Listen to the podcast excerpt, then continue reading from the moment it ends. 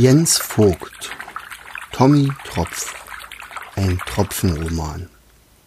Ein netter älterer Herr, Kapitel 39. Auf wen treffen die vier Helden nun? Mit dieser Frage stürmten die Kinder der Antennenfeuerfischfrau am nächsten Abend zum Wobbegong. Der aber wartete geduldig ab, bis alle ihren Platz eingenommen hatten. Und erst dann begann er.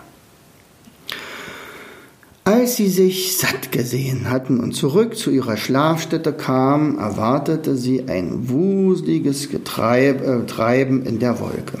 Viele suchten ihre Angehörigen. Nicht alle hatten die Idee Tommys gehabt, sich miteinander zu verhaken, um sich nicht zu verlieren. Da wurde gerufen, geschrien, gebrüllt. Hat jemand meinen Sohn gesehen?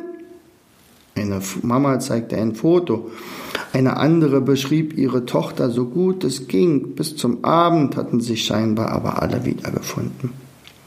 Von Perla und Odette war leider keine Spur und auch der Einlassposten mit der Strichliste konnte sich nicht an die beiden erinnern. Es wäre ja auch zu schön gewesen. Hm, hm, hm. Es ist immer wieder das Gleiche. Kopfschüttelnd bereitete sich ein offensichtlich erfahrener Wolkentropfen sein Nachtquartier neben den vier, neben den vier Helden. Und zu Tommy gewandt sagte er, ihr habt das prima gemacht, euch zu verhaken.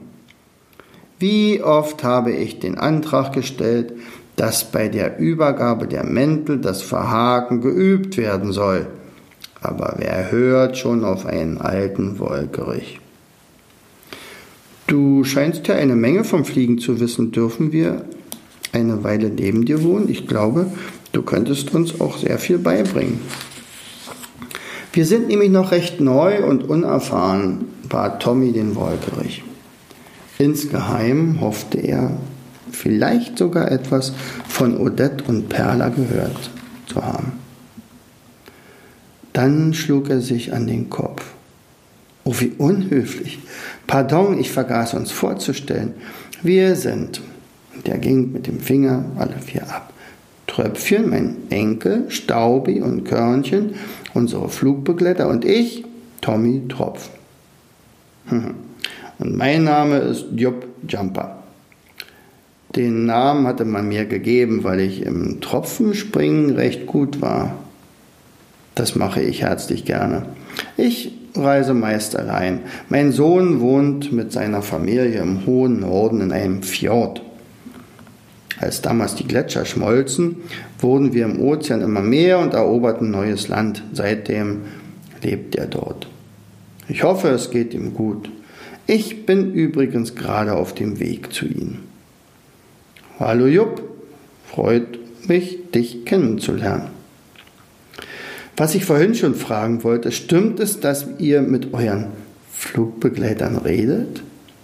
Aber ja, ich war zwar auch erst mal verwirrt, aber unsere beiden Körnchen und Staubi scheinen recht aufgeweckt und wir sind froh, sie zu haben, antwortete Tommy.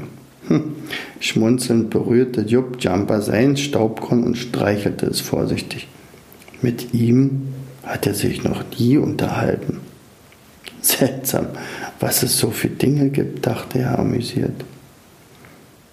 Dann aber kuschelten sich Tommy und Tröpfchen, Staubi und Körnchen in ihr Nachtlager und erholten sich vom aufregenden Tag. Am gleichmäßigen Atmen erkannte man Tommy, Tröpfchen, Körnchen und Staubi schliefen schon längst tief und fest.